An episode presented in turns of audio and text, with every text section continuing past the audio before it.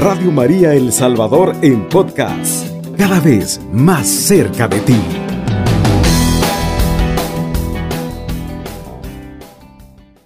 Aplaudid todas las gentes, aclamad a Dios con voz de júbilo, pues el Señor es excelso, terrible, Rey grande sobre toda la tierra, porque el Santísimo Padre de los cielos, nuestro Rey antes de los siglos, envió de lo alto a su Hijo amado y realizó la salvación en medio de la tierra.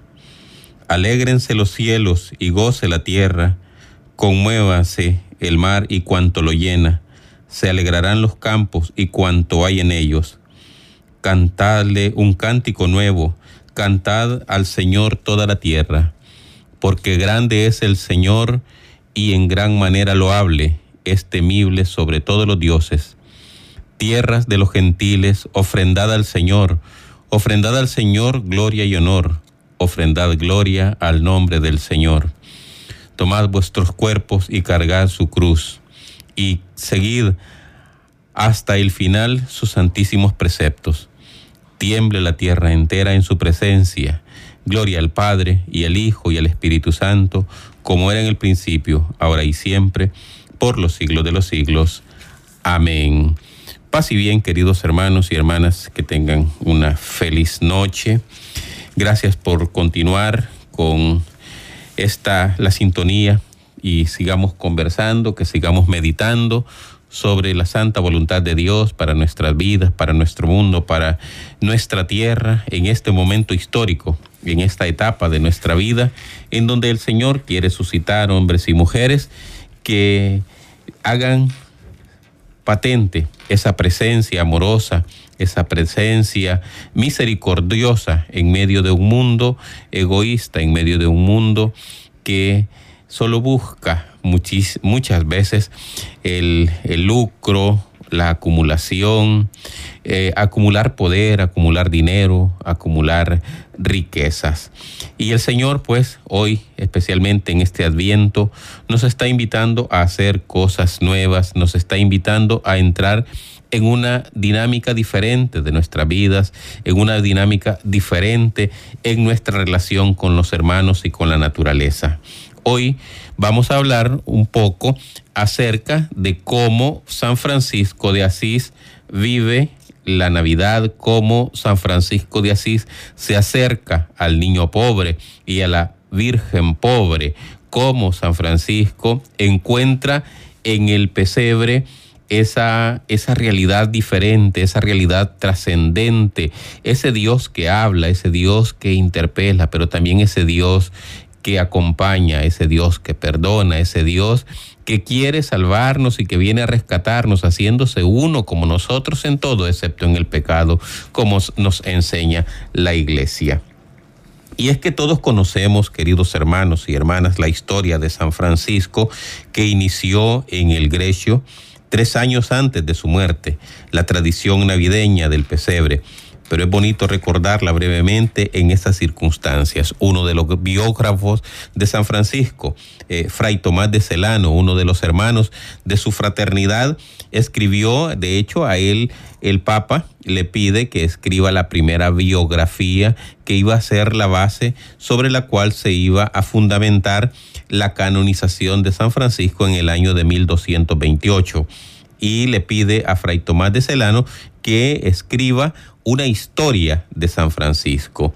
Y de Tomás de Celano no solo va a escribir una, sino que escribe tres biografías porque poco a poco la va eh, complementando, poco a poco va haciendo eh, ajustes y va haciendo eh, algunos, va agregándole algunas cosas, algunos datos biográficos que va descubriendo en el caminar. Entonces, ¿qué escribe Tomás de Celano acerca de la experiencia de la, de la Navidad de San Francisco. Dice Tomás de Celano, unos 15 días antes de la Navidad del Señor, el bienaventurado Francisco llamó a un hombre llamado Juan y le dijo, si quieres que celebremos en Grecho la fiesta del Señor, date prisa en ir allá y prepara prontamente lo que te voy a indicar. Deseo celebrar la memoria del niño que nació en Belén y quiero contemplar de alguna manera con mis ojos lo que sufrió en su invalidez de niño, cómo fue reclinado en el pesebre y cómo fue colocado sobre heno entre el buey y el asno. Llegó el día, día de alegría, día de exultación. El santo de Dios viste los ornamentos de diácono, pues lo era, y con voz sonora canta el santo, el, el santo evangelio. Su voz potente y dulce, su voz clara y bien timbrada, invita a todos a los premios supremos. Luego predica al pueblo que asiste y tanto al hablar del nacimiento del rey pobre como de la pequeña ciudad de Belén, dice palabras que vierten miel en alabanza de Cristo y de su siervo San Francisco. Amén. La importancia del episodio que acabamos de escuchar, queridos hermanos y hermanas, no está tanto en el hecho en sí mismo, ni eh, en el espectacular seguimiento que ha tenido en la tradición cristiana, porque todos sabemos que, eh, y así se nos ha enseñado, que quien inició la tradición de los pesebres, la tradición de celebrar la Navidad del Niño Dios, eh, a, la manera que lo hacemos ahora fue San Francisco, que es lo que acabamos de escuchar en la biografía. Sin embargo, hay algunas, eh, algunos eh, estudios, algunas personas que creen que era una tradición que venía desde hacía algunos años, pero San Francisco viene, la sistematiza y de alguna manera empieza a celebrarse entre todos los hermanos está eh, entonces lo importante de esta descripción está en la novedad que él mismo revela a propósito de la comprensión que San Francisco tenía del misterio de la encarnación. La insistencia demasiado unilateral y a veces eh, incluso se vuelve obsesiva sobre los aspectos ontológicos de la encarnación, es decir, sobre la naturaleza, la persona, la unión hipostática, la comunión de de los idiomas, había hecho perder de vista a menudo la verdadera naturaleza del misterio cristiano, reduciéndolo a un misterio puramente especulativo que había de formular con categorías cada vez más rigurosas pero lejanísimas del alcance de la gente. Es decir, se venía hablando en términos demasiado teológicos y la gente no encontraba, hermanos y hermanas, eh, entender, no lograba, no alcanzaba a comprender qué era aquel, aquel misterio, cuál era el verdadero sentido que el Señor quería transmitirle a la humanidad. Francisco de Asís nos ayuda entonces a integrar esa visión de la razón de ser de la encarnación con una más existencial y religiosa.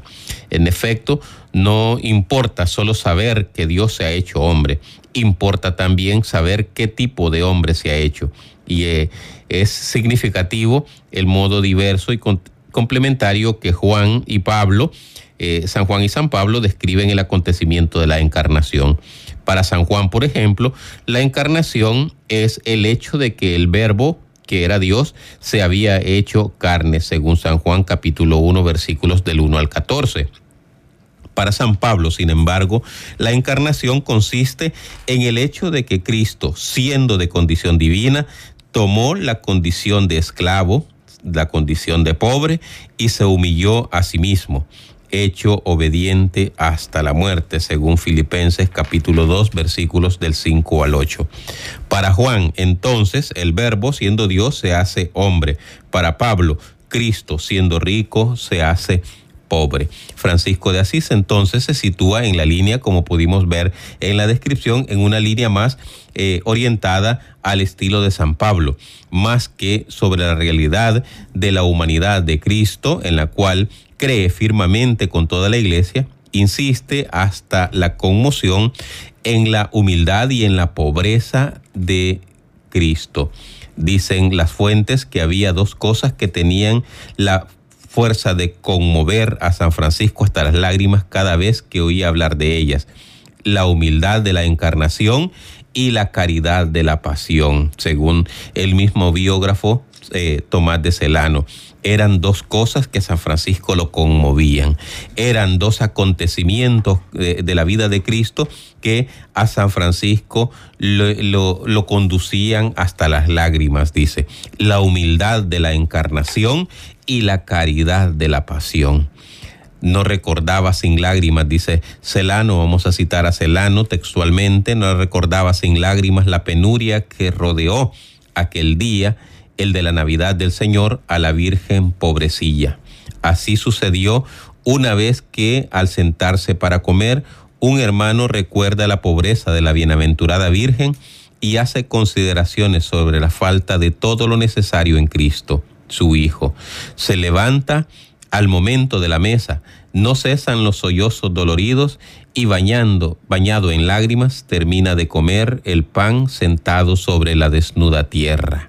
Esto es una, eh, una cita textual de la, de la segunda biografía que escribe Celano acerca de San Francisco. Dice que en cuanto eh, se recordaba de la pobreza de la Virgen, la sencillez de la Virgen y la pobreza y sencillez de su hijo, San Francisco se conmovía hasta las lágrimas y dejaba todo lo que estaba haciendo y se postraba en la tierra porque no se consideraba digno, porque para Francisco poseer algo ya era alejarse de esa pobreza de Jesús, porque para Francisco ya tener algo significaba alejarse de esa semejanza de, de Cristo a la cual estaba llamado. Francisco dio de nuevo así carne y sangre a los misterios del, eh, del cristianismo que a menudo suenan descarnados, que a veces eh, nos olvidamos que Cristo renuncia a su condición divina para hacerse uno con nosotros y reducidos a conceptos demasiado eh, lejos de nuestras realidades. Un estudioso alemán vio en Francisco de Asís a aquel que ha creado las condiciones para el nacimiento del arte moderno, en donde la realidad del hombre y de la mujer encuentran un espejo en esa pobreza de nuestro Señor Jesucristo. Vamos a nuestra primera pausa y volvemos en unos momentos. Radio María El Salvador, 107.3 FM, 24 horas.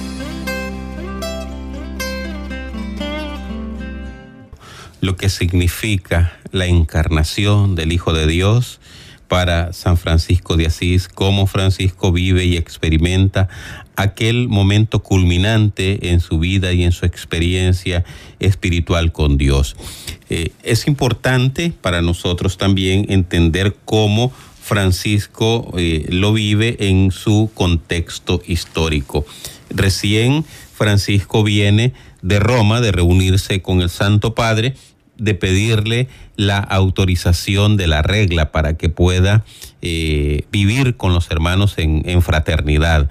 Eh, el Papa, eh, recién el 29 de noviembre, le había aprobado, le había autorizado ya canónicamente la, la regla.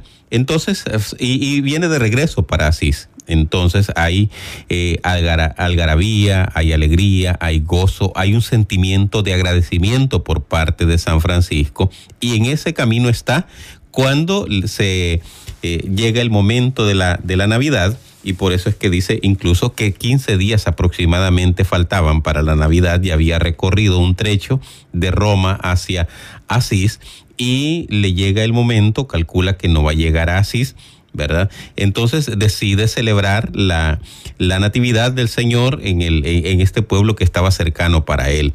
Entonces, el primer acto que debemos descubrir, el primer gesto de, en San Francisco, la primera actitud que podemos nosotros descubrir en San Francisco es que hace aquella celebración, desde luego, movido por el Espíritu Santo, pero con una actitud de agradecimiento.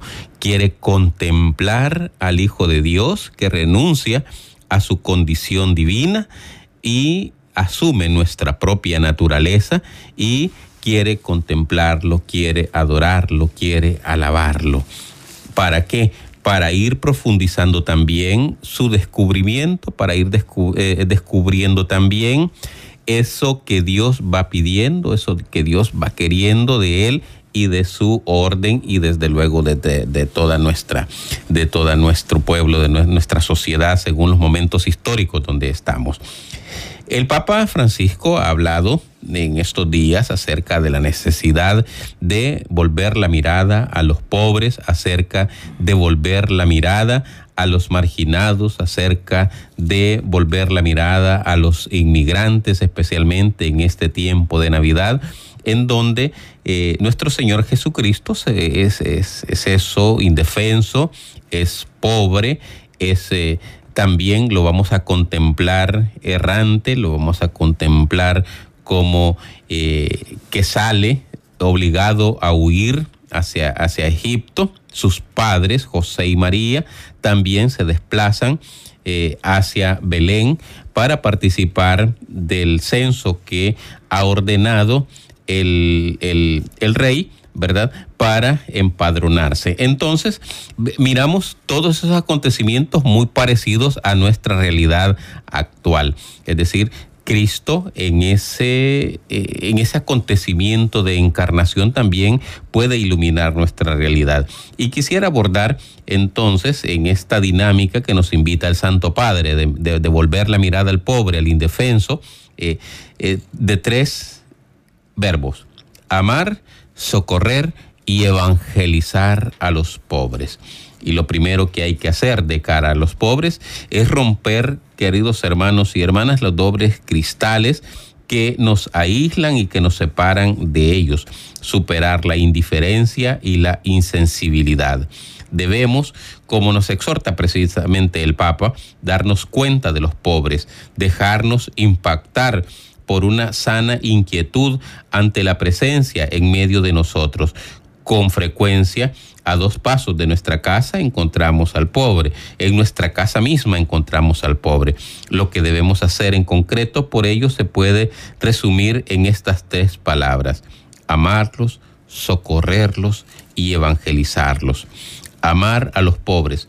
El amor a los pobres es uno de los rasgos más comunes de la santidad católica en el es el mismo San Francisco, como hemos visto en la primera meditación, que el amor a los pobres a partir de Cristo pobre es anterior a su amor a la pobreza y fue lo que le llevó a desposarse de la pobreza. Para algunos santos, como por ejemplo San Vicente de Paul, Madre Teresa, Santa Teresa de Calcuta y otros, el amor a los pobres fue precisamente el camino a la santidad, fue su carisma, fue su entrega, el acompañamiento, el hacerse pobre, el hacerse uno como ellos, hemos dicho en alguna oportunidad, todo ese itinerario espiritual de San Francisco en donde ama a los pobres, ama la pobreza y termina siendo un pobre como los pobres, un pobre entre los pobres. Él mismo renuncia a una condición de de mucha comodidad económica, de mucha comodidad, con un gran futuro eh, como, como, como ciudadano de, de la antigua Italia. Tiene mucho futuro, él quiere ser caballero, una familia acomodada y él renuncia a todo eso, incluso llega a vender bienes para repartir el fruto de esa venta entre los pobres y no, no se conforma con eso. Una vez él se queda y renuncia a la riqueza paterna y a la, y a la herencia materna y él se va a vivir con los pobres, a practicar esto que hemos dicho, amar, socorrer y desde ese socorro y desde ese amor evangeliza a los pobres, se queda con ellos. Amar a los pobres para Francisco significa, ante todo, respetarlos y reconocer su dignidad en ellos, justamente por la falta de otros títulos y distinciones secundarias, brilla como una luz más viva la dignidad radical del ser humano.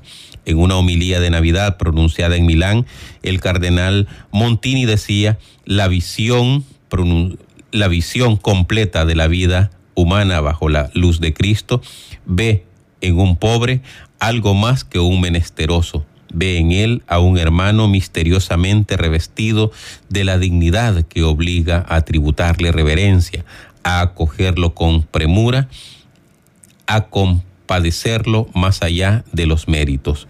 Pero los pobres merecen no solo nuestra conmiseración, merecen también nuestra admiración. Ellos son los verdaderos campeones de la humanidad todos los años se distribuyen eh, horas, eh, copas, medallas, plata, bronce. Sin embargo, los verdaderos héroes en este mundo, queridos hermanos y hermanas, siguen siendo ellos. Y como nos va a decir en algún momento la iglesia, ellos representan a Cristo, ellos son vicarios de Cristo vicarios pasivos de Cristo. ¿Qué significa esto? Un vicario pasivo significa que ellos representan a Cristo no tanto por lo que hacen, ni por lo que dicen, ni por lo que enseñan, sino por lo que son por lo que eh, nos hacen eh, meditar y reflexionar acerca de la vida de Cristo. Ellos, de una manera especialísima, nos representan a Cristo no tanto por lo que hacen, ni por lo que enseñan, ni por lo que predican, sino porque en ellos le encontramos esa verdadera pobreza asumida por Cristo a raíz de la encarnación pero los pobres entonces merecen esa, ese trato digno, ese trato respetuoso, ese amarlos, ese cuidarlos, ese acompañarlos. Y bien, si observamos a los saltos eh, que eh, nos ofrece la resistencia, eh, nos ofrecen todas esas personas que van en el caminar, que van en el ir queriendo acompañar al pobre, vamos a encontrar a muchos, muchísimos ejemplos de hombres y mujeres. La iglesia es en, hasta cierto punto, como decía eh, un santo, es la campeona de la misericordia los grandes hospitales, las grandes escuelas, los eh, eh, asilos fueron creados inicialmente por la Iglesia Católica, por los hombres y mujeres que ahora veneramos como santos. Entonces, hermanos y hermanas, nosotros hoy en el siglo XXI somos herederos de una larguísima tradición de... Eh, de acompañamiento al pobre. La iglesia se da cuenta desde el principio que en el pobre se encuentra Cristo que aquel Cristo que dijo que a los pobres los tendríamos siempre, lo encontramos ahí precisamente. Ahí podemos servirle, ahí podemos amarle. Ahí nosotros vivimos y experimentamos la verdadera Navidad. Ahí nosotros vamos a encontrarnos siempre con el Cristo pobre. Lloramos y protestamos y con razón por los niños a quienes se les impide nacer pero no deberíamos hacer lo mismo por los millones de niños y niñas nacidos y condenados a morir de hambre, enfermedades, niños obligados a ir a la guerra y matarse entre sí por intereses a los que no somos ajenos nosotros, los de los países eh, que eh, estamos en vías de desarrollo o los países ricos. No somos parte de esa dinámica, queridos hermanos y hermanas. A veces la, sociedad tiene una doble moral. A veces la sociedad tiene esa, esa doble eh, mirada acerca de los grandes misterios del Señor. Debemos aprender a mirar con la mirada de Cristo y contemplar a Cristo, no solo promoviendo la vida, no solo luchando por el, eh, la no legalización de la práctica del aborto, por ejemplo, también debemos acompañar a los niños y niñas obligados a trabajar. También debemos cuidar de los niños y niñas que sufren violencia en sus hogares, niños y niñas que mueren de desnutrición. Nuestros países pobres están llenos de niños y niñas que eh, han sido abandonados Hace unos días hablábamos con algunos hermanos frailes y hablaban de la necesidad, por ejemplo, de dar, acompañamiento a los niños y niñas que son deportados de Estados Unidos. Regresan a un país eh, y regresan heridos, regresan empobrecidos, regresan eh, muy dañados en su autoestima, dañados en sus cuerpos, muchas veces son objetos de violaciones. Necesitamos tomar conciencia, queridos hermanos y hermanas, de que ahí también está Cristo. Ahí también encontramos a ese niño que renuncia a su condición divina y, se, y asume nuestra naturaleza, nuestras heridas, asume también nuestros dolores, asume también nuestras, nuestras flaquezas. Ahí también nosotros podemos acompañar. Que a lo largo de este adviento que nos prepara para la Navidad, podamos nosotros también encontrar a Cristo, podamos también nosotros identificarnos con ellos y ellas que necesitan también nuestro acompañamiento. Vamos a nuestra última pausa y volvemos en unos minutos. Radio María El Salvador, 107.3 FM, 24 horas.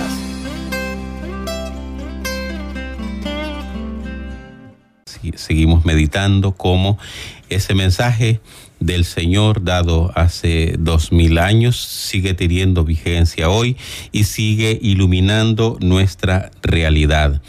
Al deber de amar y respetar a los pobres le sigue el de socorrerlos. Aquí viene en nuestra ayuda el apóstol Santiago. ¿De qué sirve, dice él, compadecerse de un hermano o una hermana que no tiene vestido ni alimento diciéndole pobrecito? cuánto sufres. Ve, caliéntate y sáciate. Si tú no le das nada de lo que necesita para calentarse y nutrirse.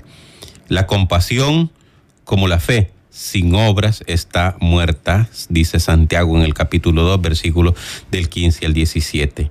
Jesús en el juicio no dirá, estaba desnudo y te compadeciste de mí, sino estaba desnudo y me vestiste ante la miseria del mundo, no hay que enojarse con Dios, sino con nosotros mismos. Un día, viendo a una niña temblando y orando de hambre, un hombre fue presa del arranque de rebelión y gritó, oh Dios, ¿dónde estás? ¿Por qué no haces algo con esta criatura inocente? Y una voz en su interior le responde, claro que lo he, que he hecho algo, te he hecho a ti. Y de inmediato aquel hombre entendió cuál era su misión frente a la pobreza, frente a la necesidad, frente al desnudo, frente al desvalido.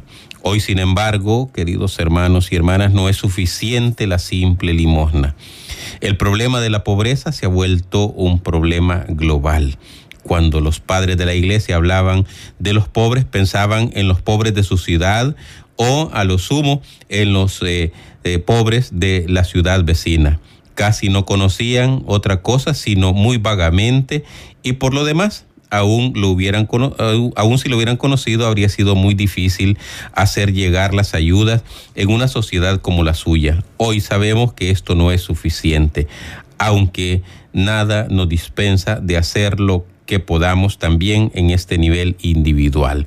Es necesario que nosotros no solo tomemos conciencia de una pobreza individual para una persona en concreto, sino que también veamos cómo la pobreza a nivel mundial, una pobreza estructural, una pobreza que se ha insertado en, eh, la, en, la, cultura, que se ha insertado en la manera de proceder de todos los hombres y mujeres que está insertada en la política, que está insertada en los medios de comunicación, en las redes sociales y que va haciendo cada vez más ancha la brecha entre ricos y pobres y no nos estamos dando cuenta, no, no estamos percibiendo esa, e, e, ese flagelo que se está causando la humanidad. ¿Por qué? Porque está insertada en la cultura, lo que ahora llamamos la cultura de muerte.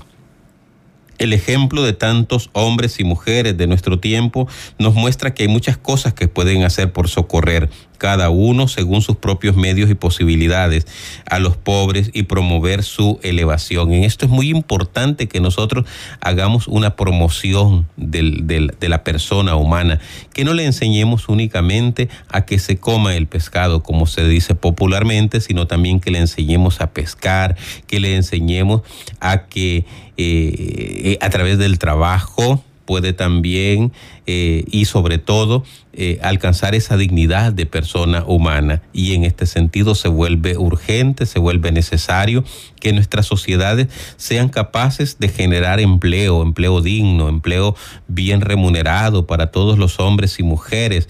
Eh, para los niños, desde luego que no, los niños deben jugar, los niños deben formarse, deben estudiar, deben aprender a socializar una vez llegada a la adultez, deben integrarse a la vida, a la vida civil, a la vida, a la sociedad para poder promoverse y poder ser parte de la, eh, de la construcción del reino de Dios.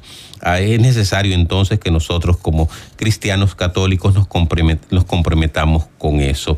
Eliminar o reducir entonces el abismo injusto y escandaloso que existe en este mundo entre ricos y pobres es el deber más urgente y más ingente que el milenio nos presenta en este momento. Esperemos que no sea todavía el problema número uno que en el milenio y que deje una herencia para el próximo, para las próximas edades. Debemos nosotros, hermanos y hermanas, buscar eh, y ser parte de esa solución a problemas estructurales que hemos heredado por eh, eh, muchísimos años de injusticia, muchísimos años de, de, diferencias y de eh, promovido a veces por el racismo, a veces por la intolerancia. Eh, el, el, nacimiento de nuestro, de nuestro Señor Jesucristo nos invita y como dice, Él ha venido para allanar, para aplanar los caminos, para que no hayan esas, eh, eh, esas situaciones de injusticia que encontramos con tanta facilidad a lo largo del camino y que hemos normalizado. Hemos, eh, casi que ya nos parece normal ver al pobre, ver a niños en las calles, ver eh, mujeres maltratadas, ya nos parece normal, ya nos parece que aquello es parte de nuestra cultura, es que así debe ser, es que así es, y, ya no hacemos nada, ya no nos escandaliza. Entonces, eh, es necesario que nosotros tomemos conciencia de que la venida del Hijo de Dios a nuestro mundo eh, es una buena noticia y es buena noticia especialmente para el pobre y es buena noticia especialmente para aquellos tradicionalmente marginados. Solo así la Navidad será una luz para todos los hombres y mujeres que viven en tinieblas. Finalmente, evangelizar a los pobres. Esta fue la misión que Jesús reconoció como suya por excelencia. El Espíritu del Señor está sobre mí, me ha ungido para evangelizar a los pobres, dice en San Lucas capítulo 8, perdón, capítulo 4, versículo 18, y que indicó como signo de presencia del reino a los enviados del Bautista. Los pobres son evangelizados, dice en San Mateo capítulo 11 versículo 5. No debemos permitir que nuestra mala conciencia nos empuje a cometer la enorme injusticia de privar de la buena noticia a aquellos que son sus primeros y más naturales destinatarios, tal vez poniendo como excusa el proverbio que dice, el vientre hambriento no tiene oídos, la acción social debe acompañar a la evangelización, jamás sustituirla. Eh, llevar el alimento, llevar formación, no puede en ningún momento, queridos hermanos y hermanas, sustituir la evangelización, llevar la, buena noticia de manera explícita, como nos dice eh, San Pablo VI. Nos dice que el Evangelio debe llevar, debe llegar a ellos de manera explícita explícita, clara. Debemos decirle que estamos haciendo algo en el nombre del Señor que ama, en el nombre del Señor que llama, en el nombre del Señor que convoca, en el nombre del Señor que nos está redimiendo en el nombre del Señor, que nos está liberando, porque la, primera acción que produce el Señor en nuestras vidas es una lluvia de bendiciones que nos liberan de esclavitudes, que nos liberan de pobrezas, que nos liberan de dolores y de heridas. El Señor, de hecho, llama a la salvación una especie de salutis, es decir, de dar salud, de restaurar la salud en el hombre y en la mujer que han sido objetos de esa gracia. Jesús multiplicaba los panes y a la vez también eh, daba la palabra, también anunciaba, más aún administraba primero la palabra a veces durante tres días seguidos y después se preocupaba también por dar los panes. No solo de pan vive el hombre, sino también de la esperanza y de toda palabra que sale de la boca de Dios. Los pobres tienen derecho, el derecho sacrosanto de escuchar el Evangelio en su totalidad, no en edición abreviada o en ediciones polémicas o en ediciones a veces poco clara, sino que debe quedar completo, una evangelización completa, una evangelización clara, una evangelización explícita, que todos y todas quedemos transformados por esa palabra, por ese anuncio, que podamos también invitar a, que el hermano eh, eh, pregunte, como suscitó la prédica de San Pedro, hermano, ¿qué podemos hacer nosotros? Hermano, ¿qué debemos hacer nosotros? Eh, bautícense, crean en el Evangelio, vengan a los pies de Cristo. El Evangelio que habla de amor a los pobres, pero no en ningún momento nos invita a odiar a nadie. El, el, Evangelio es acogida, el Evangelio es un recibir el amor de Dios, es anunciarlo, es llevarlo. La Navidad precisamente se presta para este, para este gran acontecimiento. Los ángeles también anunciaron a los pastores esa buena noticia. Nosotros también, queridos hermanos y hermanas, debemos llevar esa buena noticia como también lo hace San Francisco, retomando esa hermosísima herencia que seguramente en algunos pueblos, en algunas áreas ya se, ya se vivía, como es la de los pesebres, pero que él viene, la sintetiza, la sistematiza y él mismo tiene una enorme experiencia de Dios en aquel momento. Algunos biógrafos lo consideran una experiencia mística, una experiencia en donde el Señor toma parte, toma forma en su propia vida. Ahí el relato nos dice que San Francisco rompió en llanto cuando contempló al Hijo de Dios, cuando contemplaba la imagen del Hijo de Dios en aquel lugar santo del Grecho. Entonces él rompe en llanto. Pero era, era algo para lo cual se venía preparando y lo preparó muy bien, toma a a, su, a su hermano y le dice que vaya y que prepare el lugar, le dice qué es lo que va a hacer y le dice, y le dice el propósito, porque ahí quiero celebrar la Navidad de nuestro Dios. Ahí quiero celebrar el nacimiento del niño pobre, dice. Es decir, hay toda una preparación, como nos invita a nosotros también el Adviento depende de, nuestra disposición, de nuestra preparación a lo largo de estas cuatro semanas que nosotros también podemos eh, experimentar, podremos también tener acontecimientos maravillosos en aquel momento, desde eh, los rezos, desde eh, las novenas que hagamos, recordemos del 16 al 24, vivimos un momento especialmente mariano, ¿verdad? Entre el 16 y el 24 de diciembre son momentos especialmente marianos donde acompañamos a la Virgen ya en su última etapa de embarazo para dar a luz.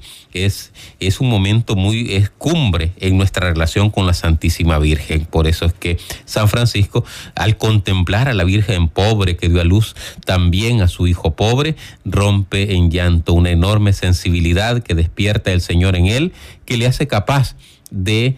Eh, de experimentar grandemente aquellos, aquellos momentos cumbres, aquellos episodios importantísimos en la vida, no solo de la iglesia, sino también a nosotros personalmente. El Señor nos puede eh, revelar grandes cosas en la medida que esta preparación a lo largo de estas cuatro semanas va siendo completa, va siendo de apertura del corazón va siendo eh, y nos vamos y nos vamos dejando sensibilizar por las lecturas diarias en la de la liturgia por la, la lectura y la meditación del Evangelio, por los salmos, por lo especial también de la liturgia de las horas que nos va presentando, por una actitud contemplativa, qué es lo que estamos viendo en nuestro mundo, qué nos, qué nos habla el Señor a través de todo esto porque el Señor no nos, habla únicamente a través de tragedias ni a través de noticias negativas, también nos viene hablando a través de las cosas positivas.